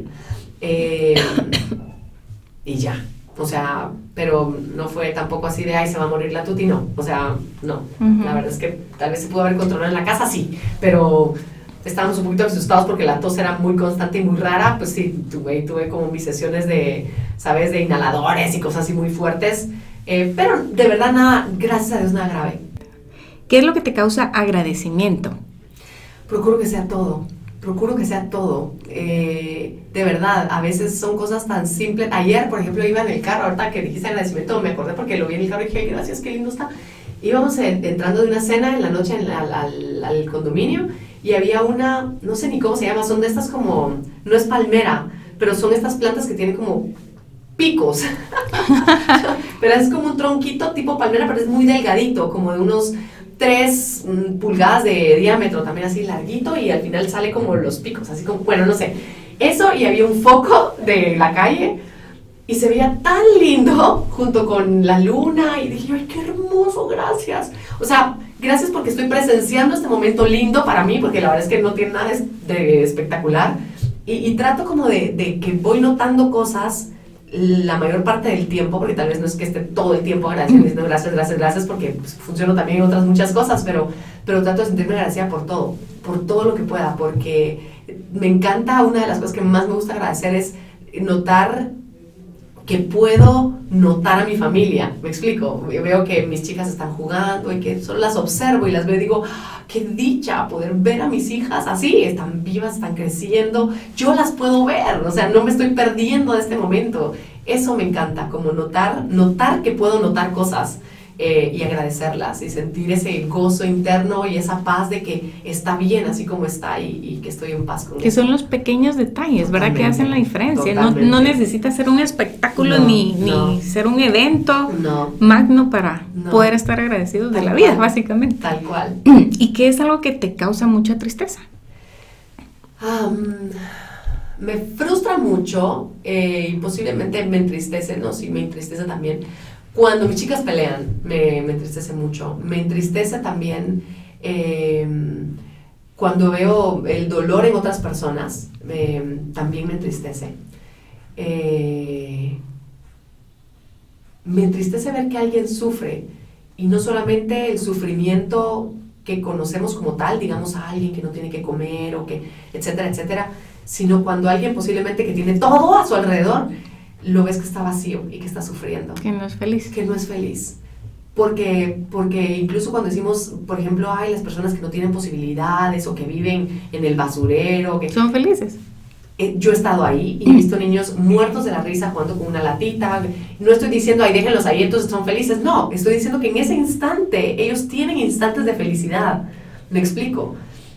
Y que, y que y que entonces, ¿cómo voy yo a juzgar eso? A decir, no, no puede ser feliz así, debería tener una pelota último modelo firmada por Messi, ¿sabes? No, precisamente, porque a lo mejor hay otro niño que si tiene la pelota firmada por Messi no lo dejan patear porque está firmada por Messi, ¿sabes? ¿No? ¿Sabes? Entonces todo es tan relativo y entonces el sufrimiento real, cuando, cuando noto el sufrimiento real, me da tristeza y digo, ay, lástima sin embargo, el ejercicio, porque trato yo en mi vida siempre como de regresar a mí y no solo decir, ay, pobrecitos hacia afuera, sino regresar a mí y decir, ¿con qué me estoy conectando yo? Si yo, si yo estoy viendo un sufrimiento y yo estoy empezando a sufrir por el sufrimiento, entonces yo también tengo que hacer algo al respecto, porque yo puedo, si puedo aportar a que ese sufrimiento no esté, lo voy a hacer pero sumarme al sufrimiento por el sufrimiento estoy haciendo más sufrimiento en el mundo. No sé si me explico. Ujú. Si yo veo que hay un pleito por algo, si hay guerra, si hay enfrentamiento y yo me meto a pelear contra eso y no debería, ¿verdad? Estoy creando más pleitos. Si yo puedo solucionarlo, aporto a, sol- a la solución. Pero si me meto al pleito, estoy creando más pleito. Entonces, Estás siempre- echando leña al fuego. Sí, sea lo que sea. Entonces, todas esas cosas que llamamos negativas en el mundo, lo que a mí, lo que, el ejercicio que yo trato de hacer, no siempre me sale, tengo que decirlo. A ver, no es que yo sea la iluminación y no.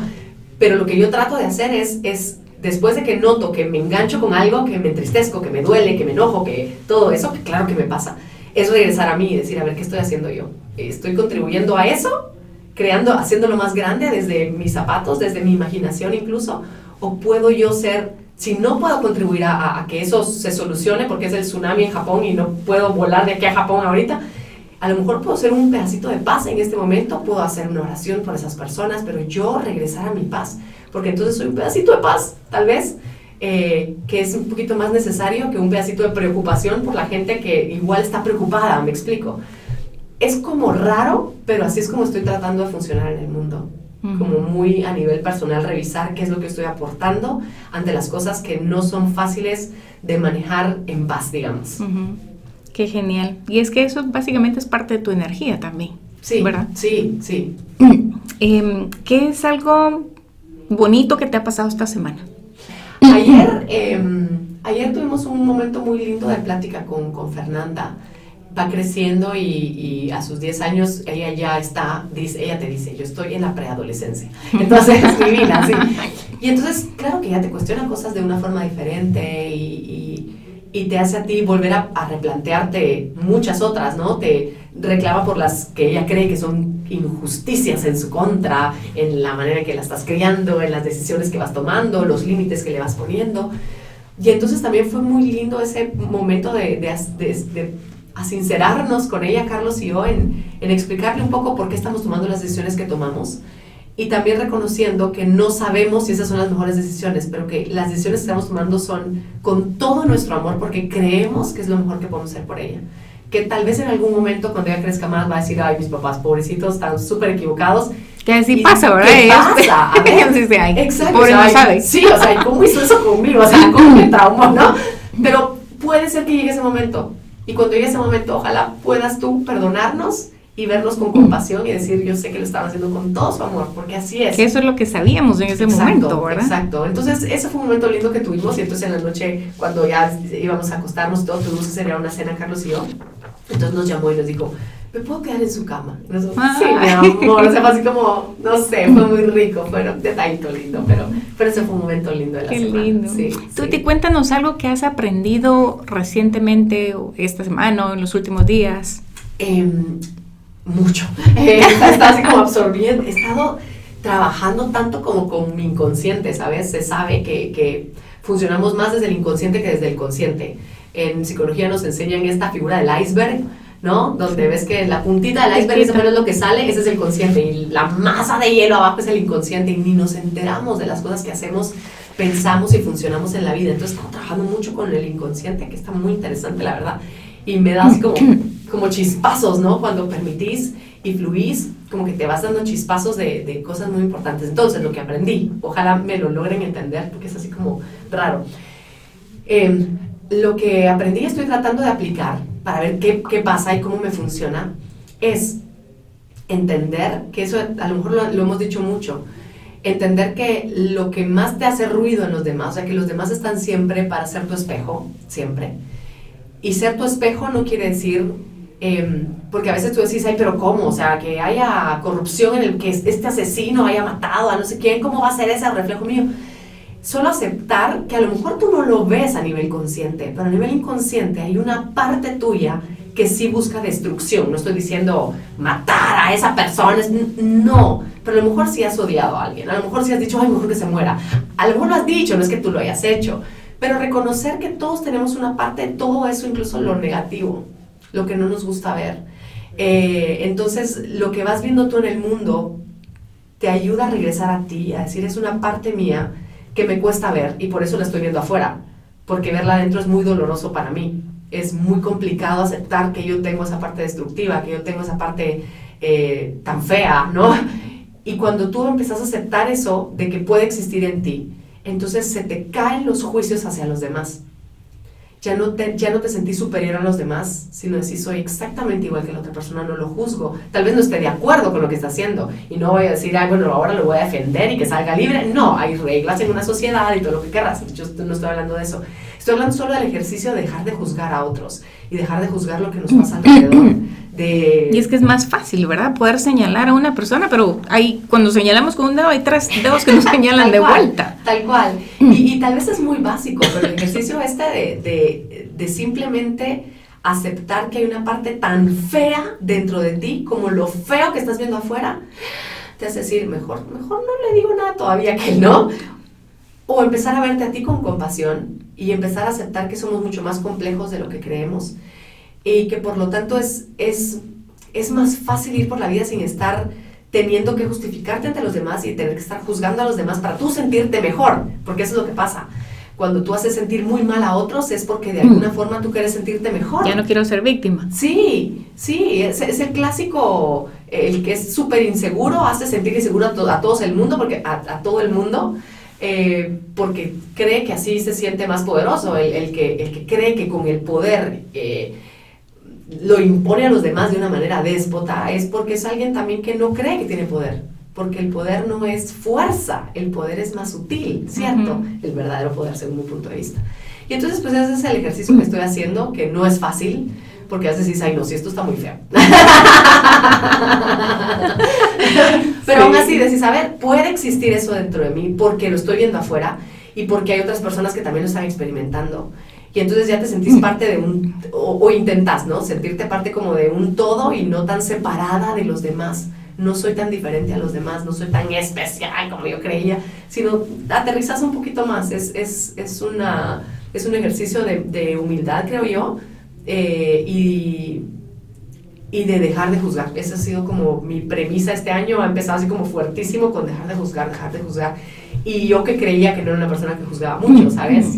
Yo he tratado de trabajar de tal forma que, que no emita muchos juicios o que, o que trate de ser muy abierta ante muchas cosas, pero ahora que le pongo más conciencia me doy cuenta que, y cosas muy simples como, ay, no, no debería pasar tal cosa o no. Justo el, videoblog que sale la próxima semana que lo grabé en Perú habla de eso, porque te lo cuento a ti, iba en Perú, eh, eh, iba de Lima a Paracas, que es una playa preciosa que hay allá, y la carretera estaba en medio del desierto. Entonces era una cosa hermosa que no veías más que como dunas y el mar ahí al fondo, una cosa que te increíble, pero increíble. Yo decía, ¡Ah, qué hermoso.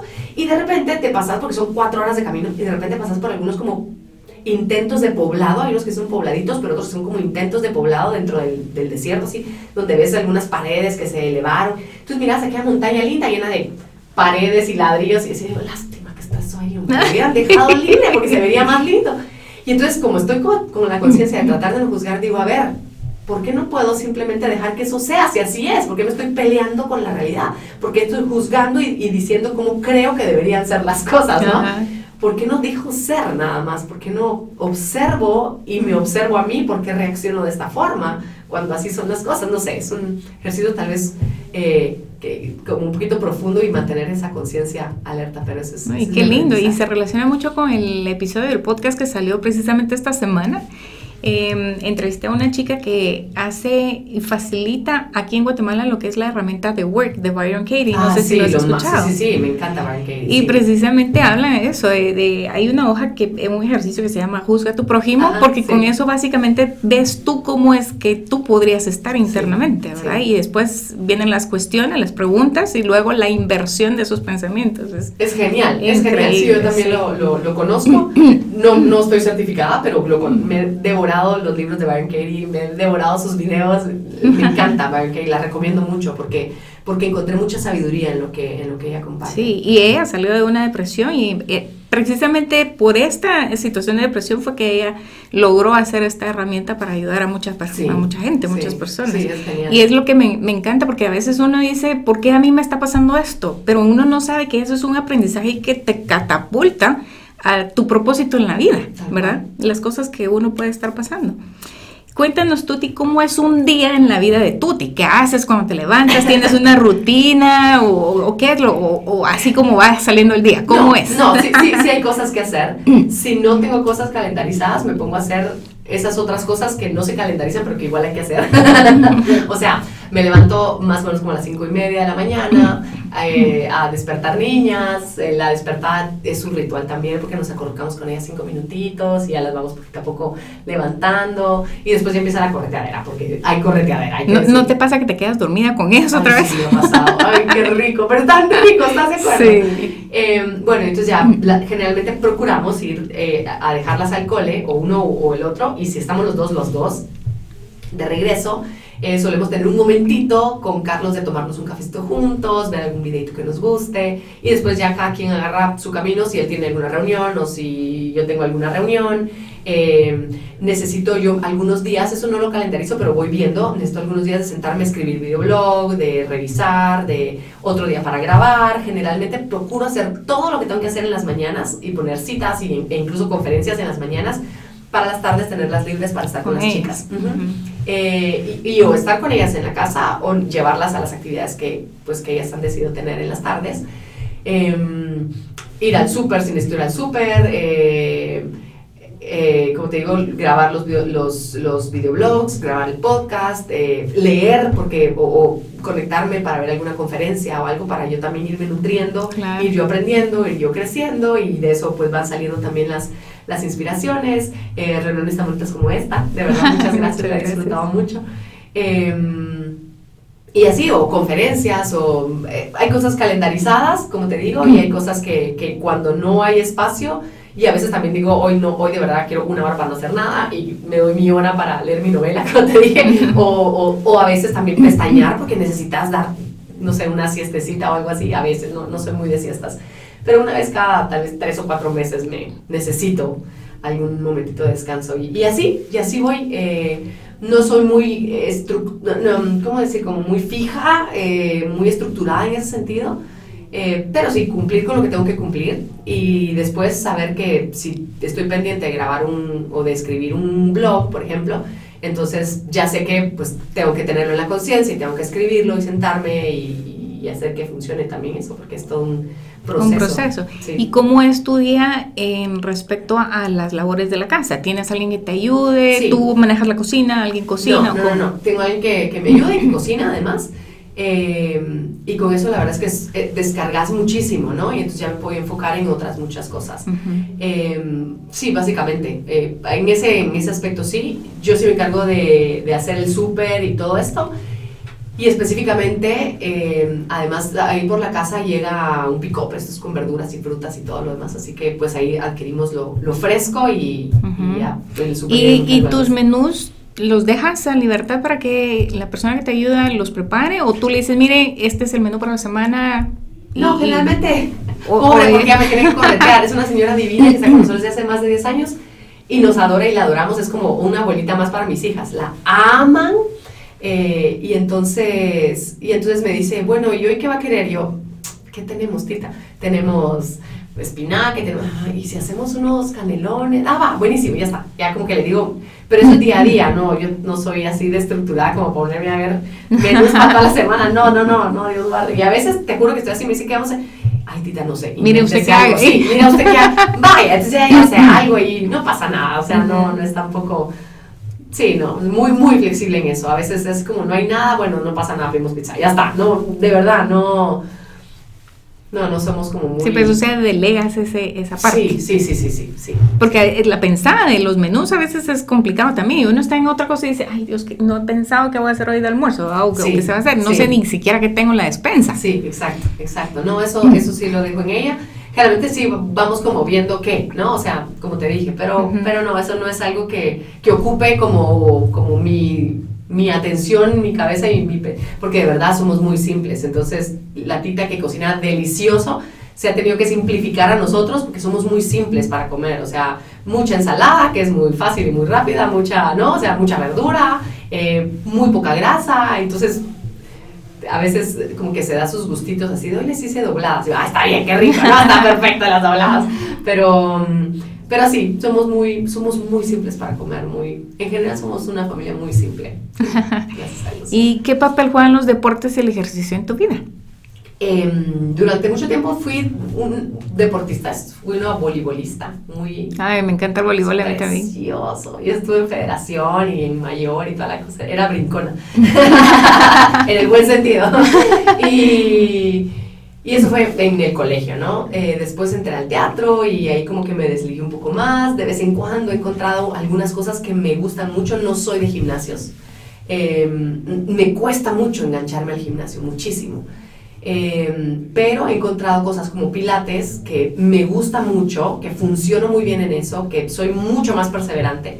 Y como yoga, el yoga es lo último que, que, adquirí, digamos, y ya llevo años en esto, ha sido como, creo que hasta más años que, que el voleibol ya estaba en yoga.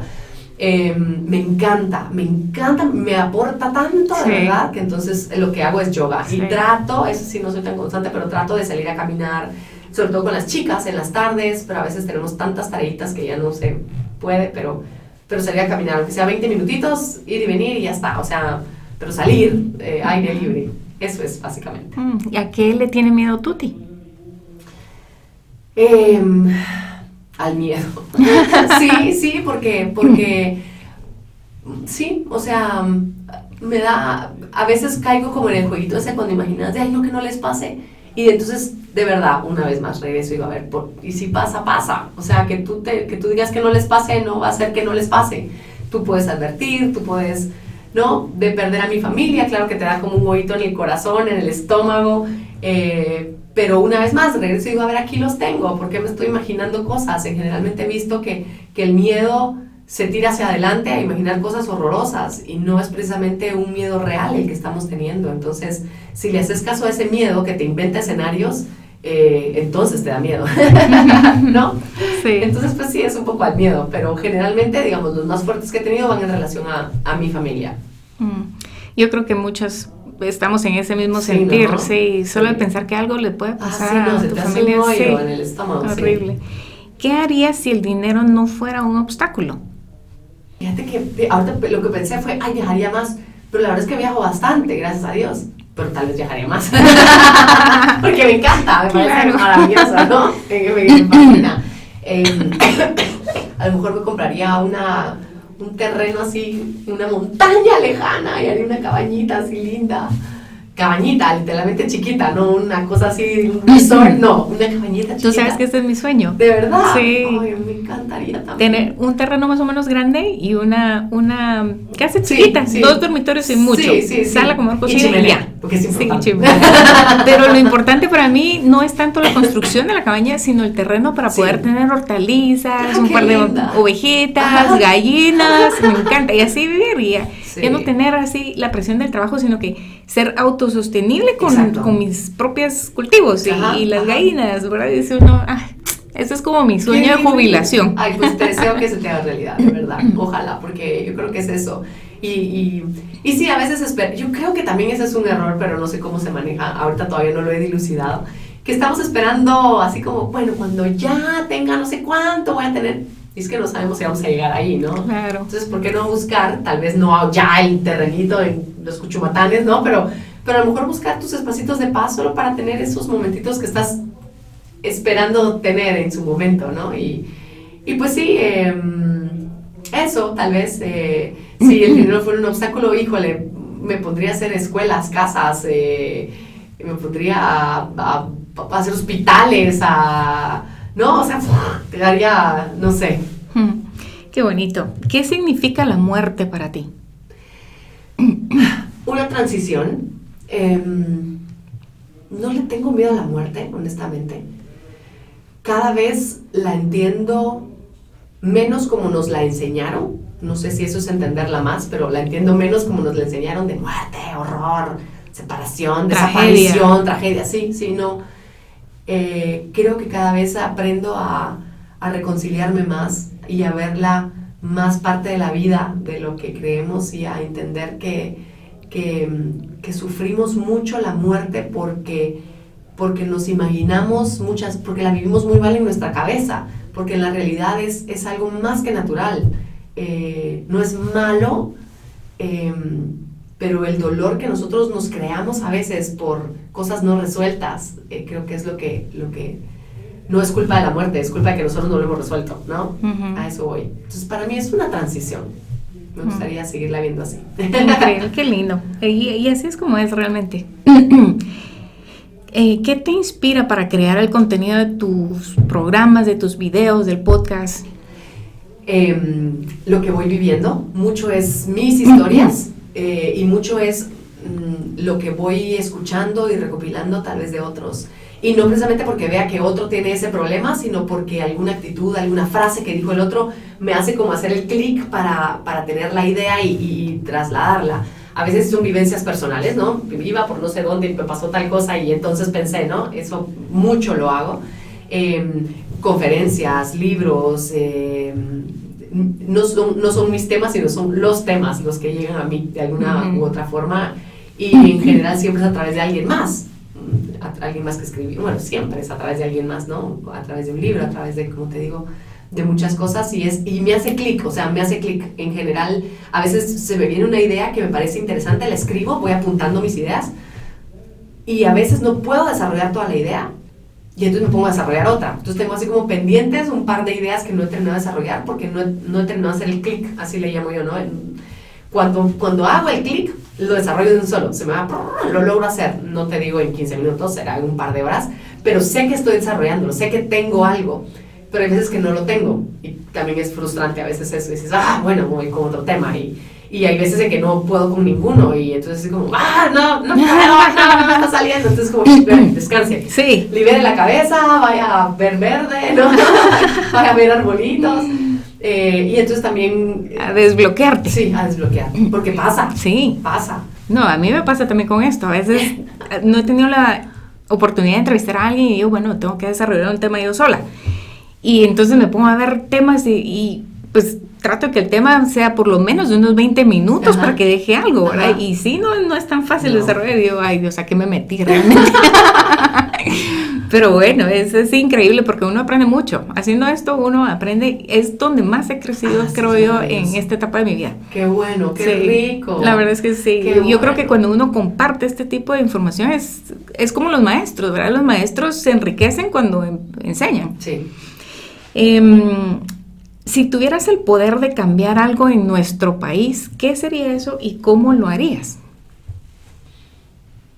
Si es poder, no te tengo que decir cómo.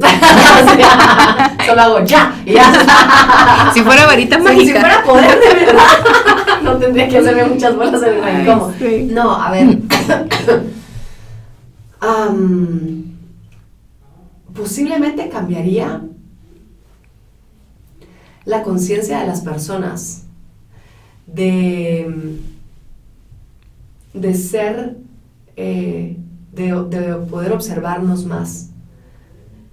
Porque creo que, que si bien hay cosas que están patas arriba, muchas, en el momento en el que regresamos a vernos a nosotros mismos, reconocemos dónde estamos fallando y dónde estamos proyectando también y le dejamos de echar la culpa a todos y empezamos a tomar como, como cartas en el asunto, como conciencia, pero, pero también enfocada a la acción, no solamente decir, ah, sí, sí, no la hice bien, sino decir, ¿cómo lo repongo? en, en, en, un cambio de conciencia como más...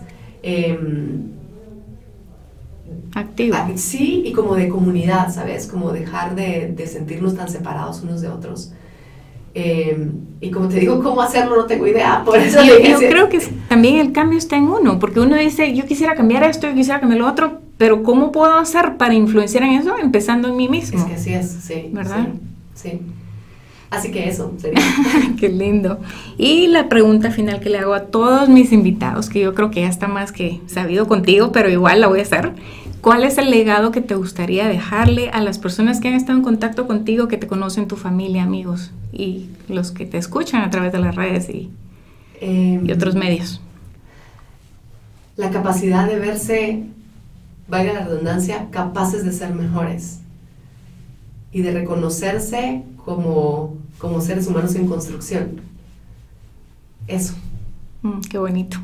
Me encanta eso de seres humanos en construcción. Sí, sí, gracias. Estamos en ese proceso. Sí, sí. Tuti, ¿dónde te pueden encontrar? ¿Cómo te pueden localizar? ¿Dónde te buscan? Eh, gracias. En redes sociales, en Facebook, en Twitter, en Instagram, como Tuti Furlan, T-U-T-I y latina, sin doble T, sin H y sin Y de puntito. Y de puntito, ajá, T-U-T-I, Furlan, eh, en, todas las, en todas las redes, incluyendo YouTube, también es eh, Tuti Furlan. Eh, en YouTube a veces, dependiendo de lo que pongas, si pones Tutti Furlan encuentras mi canal. Eh, también me puedes buscar como Vivir a Colores y también te va a llevar a mi canal de Tutti Furlan, así que no, no pasa nada. ahí, por todos lados. Excelente, muchas gracias Tuti, te felicito por lo que haces porque de verdad... Eh, sin querer tal vez estás cambiando la vida de muchas personas y yo creo que tal vez sí es la intención y, y lo importante es que irradias felicidad. Entonces, estás sembrando la semilla en muchas personas que van a germinar en algún momento. Gracias. Así que gracias. Y me faltó algo que hasta ahorita se me ocurrió, perdón que te interrumpa. No te Tu despedida tan bonita. Muchas gracias por eso. Em, también estamos en podcasts. Ya que, está, ya que la gente te escucha a través del podcast, pues también los invito a escuchar nuestro podcast. Es un podcast de pareja, lo hacemos con Carlos, se llama Desencantados. Ahí sí no es. Ahí se llama Desencantados.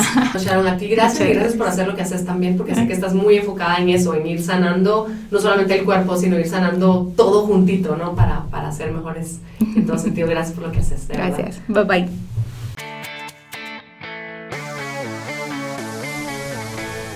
Muchas veces pensamos que las personas famosas o figuras públicas o actrices, actores tienen una vida diferente y que son perfectas. Tal como Tuti lo menciona, todos somos seres humanos en construcción, así que el enfoque debe ser progreso y no perfección. Saluda a Tuti en los comentarios y déjale saber qué te gustó de la conversación, qué cosas no conocías de ella que realmente llamaron tu atención. Pueden encontrarme en Facebook, Instagram, YouTube y Twitter buscando el nombre de Decisiones que Cuentan. Las plataformas de audio donde nos pueden escuchar son Spotify, iTunes, Podbean, Radio Public, YouTube, Stitcher y iBox. Recuerda que la decisión más importante es la que estás por tomar en este momento. Así que es hora de tomar decisiones que cuentan y contar tu historia. Hasta la próxima.